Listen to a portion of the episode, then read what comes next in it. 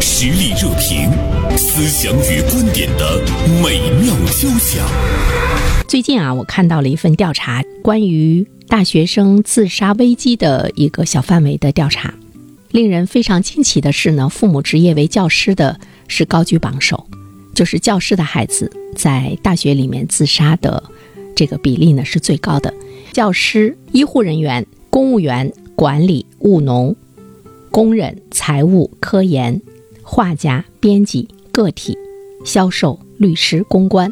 我说的这个呢，是由高到低的这样的一个名次。我们会看到呢，对知识要求比较高的体制内的群体，他们的孩子在大学期间，呃，自杀的倾向呢是比较明显啊。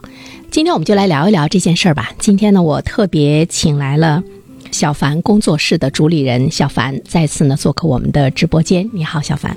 嗯，中午好，云生。呃，我们说这样的一个事儿。可能不少的听众朋友可能会觉得比较惊奇，嗯，因为传统概念中我们会觉得老师的孩子那都教育别人的孩子的人，对，他们的孩子应该是非常健康，也是非常优秀哈。小凡，你看到这个结果惊奇吗？单从结果上看吧，就是也会惊讶一下。因为就是从来没去从职业的这个角度来看这件事儿，嗯，但是看到这个结果的时候，其实我也想了一下，就是我这么多年做这件事情接触的这个家长，我一开始呢，其实。在带孩子的时候没太注意家长的职业哦，但是呢，有的时候你在接触孩子的过程当中，你是需要知道说，哎，你，嗯，妈妈、爸爸为是做什么的？比如说他有没有时间关注你？然后呢，他为什么会这么对你？等积累了一段时间之后，你会发现，其实职业。对人的影响还是很很深刻的，嗯，所以我看到这个的时候呢，说惊奇是因为这个数就放在你面前，你会觉得啊是这个样子。教师排在第一位嘛？对。然后如果你再一想我自己工作当中的一些事儿，似乎这些东西也是顺理成章的。嗯，我们看排在第一位的是教师，第二位的是医生，是再接下来是公务员。嗯，呃。他们的职业都是令人羡慕和仰慕的哈，也是很多的专业嘛，年轻人想要拥有的一份职业啊。因为第一个呢，都在体制内啊，尤其是教师，还有寒暑假，是对对。如果我还可以再选择职业，还有机会的话，我一定选择教师。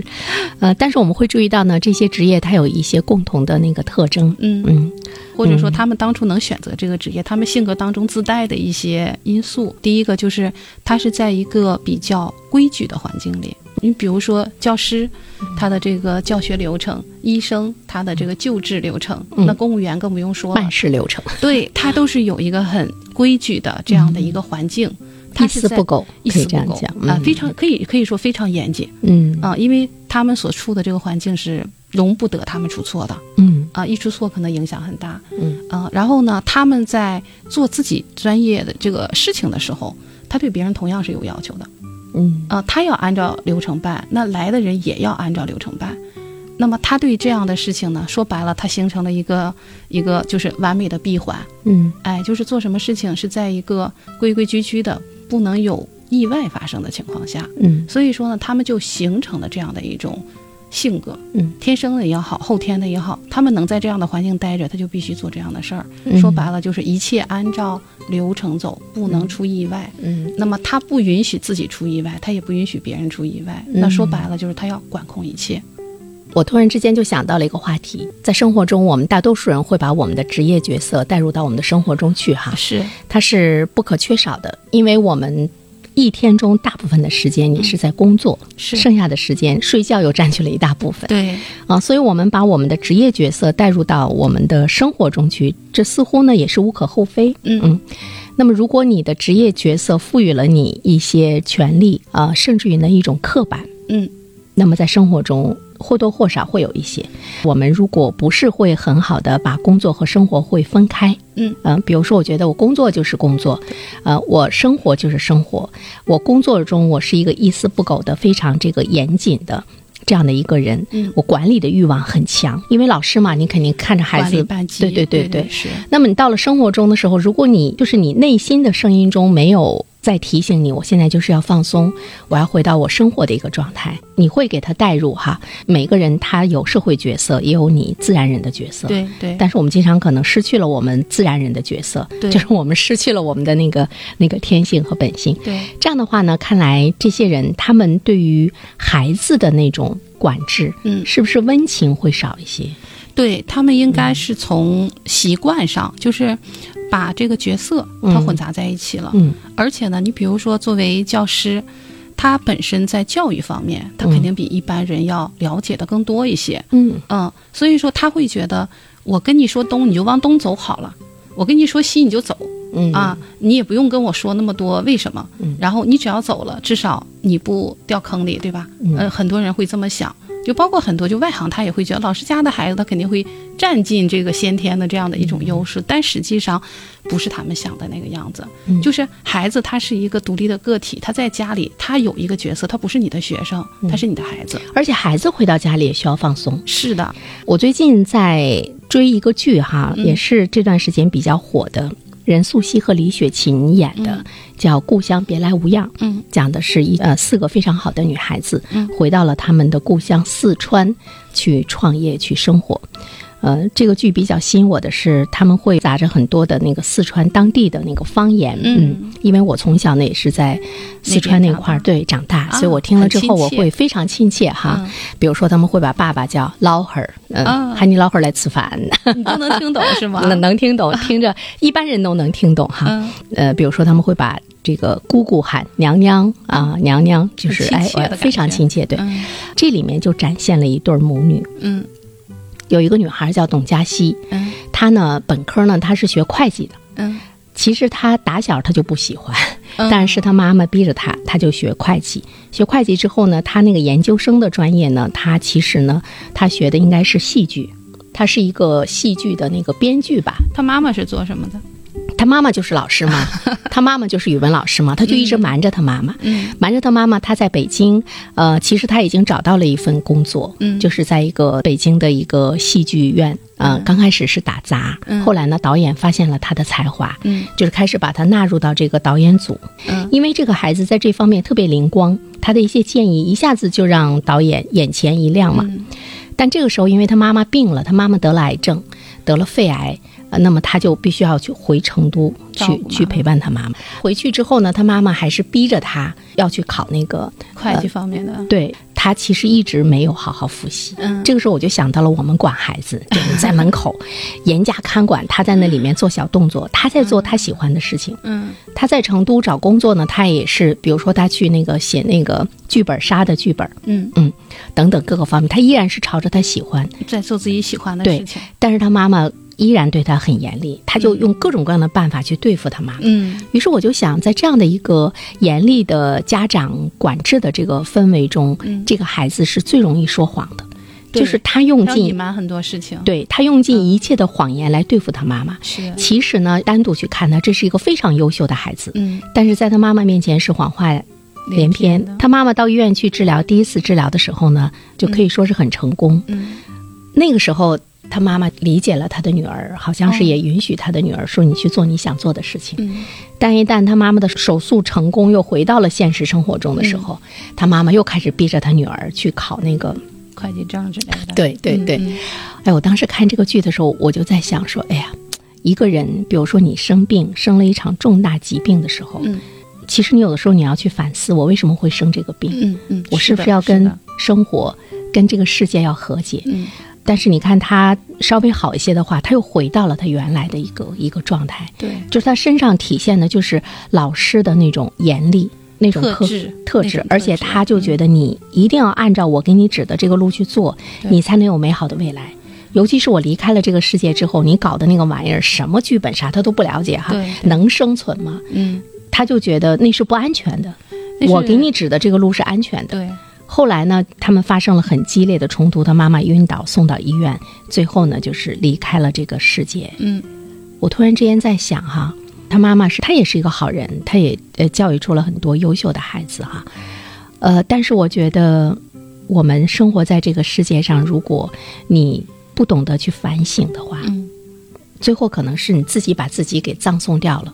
不单单是你葬送了自己的孩子，你把自己也给葬送掉了。对，诗和他的女儿之间的一个呃非常鲜明的一个一个特征哈。嗯，对，呃，有时间大家可以去看一看，你就知道你的孩子为什么会会撒谎。嗯，因为戏剧当中叛逆，嗯，戏剧当中他会把生活当中的一些冲突吧，就是几个家庭的冲突，可能集中在一个。一个这个家庭当中去表现，呃，咱们今天其实呢，并无意义去批判哪一个职业，我们更多的是希望说，大家能够了解自己的特质，能够自我成长的人，他其实是能够摆脱悲剧的。我们其实更多的是希望这样的事情不再发生啊。你刚才说到的这个，我是觉得，这个孩子呢，他还能够有勇气，嗯，去。追求自己喜欢的事情，哪怕说他用撒谎的方式背着妈妈，嗯，他至少还有勇气去，呃，追求这件事儿。我是觉得这个妈妈做的还没有很过分哦，因为如果是，我觉得他已经很过分了。对，但是其实，在现实生活当中，大多数家长对孩子的未来还是担心的，嗯，他会觉得说你做的这件事情是正事儿吗？你是不是不务正业？因为很多时候呢，就是被这么管大的孩子，嗯。他是迷失自己了。我觉得这里面孩子他会朝两个极端，对对对，一个极端呢就是我是特别的叛逆，是。对，你会感觉到你说什么他都不听，他就是要脱离这个掌控，对对，脱离所有的掌控，对他这个力量比较强大。对，另外一个极端的话呢，就是他彻底的就是被你给震慑住了，管制住了，他成了一个乖乖的小绵羊，他按照你的这个想法在前进，等最后他不是结束自己的生命。就有可能他来结束你的生命。就是呃，原来不有北大那个师母案吗？他妈妈也是老师。嗯啊，那个其实是一个非常极端的案例啊。那个孩子也太聪明了，也可以想象，就是他整个的那个生活肯定经历了我们很难想象的一些事情。嗯，我们说这两个极端，一个比如说空心人那个，嗯，空心人为什么叫空心人？就是他是一个躯壳，就我们每个人的发展是要有自我的发展的。而自我都是独特的，是鲜活的。嗯，但是如果他是被管制的，就等于说从小给他装在了一个套子里。嗯，然后在套子里呢，他是没有空间发展自我的，因为他的这个空间已经被管他的这个人占据了。说白了，他再去复制管制人的这个命令，时间长了之后呢，他的自我是不发展的，不发展。说白了，他一直是一个小孩子的状态，巨婴嘛。我们曾经反省说，为什么有这么多的巨婴？就其实跟我们的教育有很大关系。对，为什么说你看这个数据，他是自杀的大学生？嗯，那就是这个孩子到了大学了，大学第一个他是要脱离家庭的，他就要开始自己去做一些事情了。而当他一直被管控的状态的时候，其实他自己并不知道要做什么。包括考大学，我们很多家庭孩子其实可能在考大学之前到高三，他甚至可能连家里的这个家具摆放。家里的这个生活的一些细节，他都不知道的。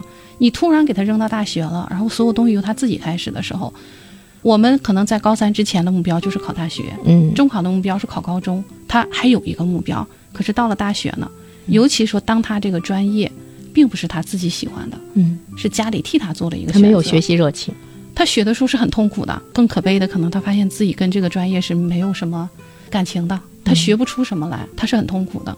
而且这样的孩子，他到了这个阶段，他会出现人际关系的一个很明显的问题。其实他的人际关系在之前会有，但是不明显。可是到了大学，他会有一个非常明显的，就是他跟世界他没有办法打交道了。嗯，他不会。所以我们就会去想一件事情哈：当你说孩子不听话的时候。尤其是我周围也有一些朋友，不断的去抱怨孩子总是去犯相同的错误。他不管使出多大的劲儿，他会发现孩子还是原来的那个孩子，他就会很痛苦哈。因为我不是这方面的专业的人员，我觉得我也没有那个权利哈。但是我内心有一个特别强烈的声音，我特别想说，因为你始终没变。所以你的孩子一定也不会有什么改变，是这样的，对，是这样。但是我又无法说出口，因为我觉得，呃，从这个人性的角度上来讲，每一个人他都希望听到的是那种肯定，嗯啊，尤其成年人，尤其是成年人啊，对，成年人可喜欢听表扬了。你看，从我们自身的那个感觉来讲，你特别希望听到的是肯定，肯定。我在想，有很多的家长陷于管制孩子的苦恼中。这个时候，其实你要想一想，你改变没有？对，实际上，当一个孩子在一个问题上重复去犯错误的时候，嗯，家长就应该想到了，嗯，说为什么我给他的建议他是不听的，或者说为什么你的这个建议明明对他有好处，但是在他身上没有效果，嗯，这个时候其实家长就应该想，你是不是要换一个方法，把这个权利交给孩子？所以我觉得这个对于家长来讲是一个是一个很难的课题。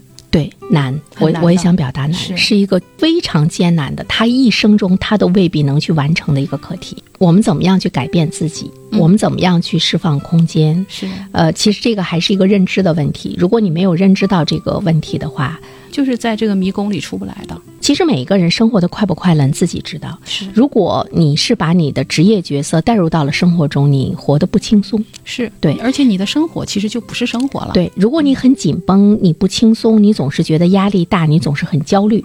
其实这个时候呢，你就要反省，是你有问题。是，那么你不要老是盯着自己的孩子有没有问题，先回到自己身上。对啊，一定在自己身上找原因。是。社会热点，传媒观察，穿透共识，寻找价值，实力热评，谈笑间，共论天下事。今天呢，我们来聊一种现象哈。我们发现呢，在自杀的大学生中，他们父母的职业是值得引起我们关注的哈，排在。第一名的呢是教师，第二名的是医生，第三名的是这个公务员。呃，同时呢，我们还会感觉到，在现实的生活中，可能，呃，每一个人都在为自己的孩子在焦虑。不管你的孩子是否优秀，如果优秀的话，你期待着他更加的优秀哈。无论是上学还是就业，会感觉人生真的是没完没了。我们怎么样来面对呢？自己的这样的一种这个状态，怎么样去给孩子能有更好的一个这个空间啊？呃，我也看到这个调查中说，这个父亲的职业是工人的大学生。自杀率呢是非常低的。嗯，假设说这些大学生有一千一百五十人的话，自杀也只有四人。比如说工人、农民，他们的家庭的生活气息是相对那些职业来说是浓厚的。嗯，就是更像一个平凡的生活状态。反倒呢，孩子有了一个比较宽松的成长空间，就是相对来说应该是这个样子的。就是他们对孩子的期望呢，可能更接近于孩子自身的实力和能力。并没有说过多的去卷他们，这个是很重要的一个原因。呃，其实我在工作当中接触到，就是各种家长吧，其实都是有的。你能看到，就是有的家长对孩子的期望是比较吻合的，就吻合孩子的这个状况，他的能力啊，他你能给孩子提供的这样的一种支持啊，那这种支持不是经济上的，嗯，是而是说你全方位的支持，包括你的情感的支持，嗯，你对孩子的这种未来的规划的这种支持。啊，包括说你在生活中能够给到他的一些引领，这是全方位的。实际上，那小凡说这段话的时候，我突然之间又想到了我最近在追的那个剧，就是《故乡别来无恙》。嗯，任素汐演的那个角色是，她的名字叫张佩，她是做那个保险经纪人的。嗯。嗯，他的父母呢也是对他管教特别多，但他父母是做什么的，我们不太知道。就他父母也是很强势，干涉他在高中时期跟男同学之间那种美好的那个感情哈，包括成年以后的那种干涉。但这个电视剧中有一个场景挺打动我的，他也给我们所有的做父母的人一个非常呃好的一个启示是什么呢？就是有一天，任素汐需要在家里来完成她的一个工作的环节。那么她的爸爸妈妈在旁边呢，就是看到了她女儿工作时的状态，他俩特别吃惊。他们一直认为，哎，她就是个拉保险的。后来他妈妈就哭了，他妈妈说：“我发现我不了解你。嗯，哎，我发现你工作的时候，你那么热爱你的工作，嗯，你的眼睛里是有光的哈。后来还有一次呢，就是任素汐交的那个男朋友，嗯。”呃，把他和他妈妈都带到了他们小型的呃咖啡厅那样的，或者是酒吧那样的地方，就是可可以唱歌，他们也可以到前面去唱歌。你知道任素汐这个演员本身她唱歌就特别好听，在现场她也到那儿去唱了一首歌。嗯，他妈妈听完之后再一次泪流满面。就没想到应该是他妈妈说：“哎呀，我特别后悔你那时候那么喜欢唱歌，嗯，我阻止了你。是，呃，如果那个时候我让你。”去唱歌的话，你今天是不是也是一位非常有名的歌唱家？任素汐演的这个张佩嘛，就说说，哎呀，你不用那么讲，我现在也挺好的，我是这个做保险里面唱歌最好听的。嗯，完了，他妈妈又是泪流满面，甚至有一点想嚎啕大哭。我是觉得这个妈妈还是很反思的，其实那是在她女儿三十多岁的时候，她突然之间觉得我那么不了解你。我们是陌生人，我现在要做的功课就是我要好好的了解你。嗯，那所以我才说，这个妈妈实际上她还是对孩子爱多于管的，或者说她的管理管当中可能更多的是以爱为出发点的。这个妈妈其实在我看来还是那种比较合格的妈妈。重新去了解她的女儿，嗯，大多数人的概念中会说的，哟，好像是不是晚？但是我们想一想，我们有的时候已经四十多岁、五十多岁，回头想一想。我们跟父母在某些方面，对，依旧是陌生人。是我自己也是很有感受的，就是我跟我父母之间，包括我跟我女儿之间，就是完全完全两种不同的模式。嗯，就我自己有很多事情是不能跟父母讲的。嗯，因为你讲了，他不理解，他跟着焦虑。其实你知道没有啥事儿，但是他会焦虑。我就可能很多事情不跟他们讲。嗯，某种程度上，你刚才说唱歌那件事，我就在想，我爸我妈可能甚至都没有好好的听过我唱一回歌。啊，他们觉得那是不务正业。你说对了，就是我当初刚出来做这个教育的时候，我爸爸知道的时候，就是说了这么一句话，嗯，就是原话，就是你这不是在这不务正业吗？嗯，哎，所以这个时候呢，我们要去想一件事情是什么？比如说，当你觉得父母不是很了解你，嗯，你需要他们了解真正的你的时候，嗯，那么。作为父母的我们，嗯，我们真正的了解我们的孩子吗？是，就是你除了去关注他的学习，除了关注他是不是长高了，还是瘦了，还是胖了，是不是生病了之外，你了解过他的灵魂吗？你了解过他的喜好吗？是对，这个是需要我们去反思的。比如说，有的时候父母说我们你不生气的其中的一个原因，你就知道他们的世界。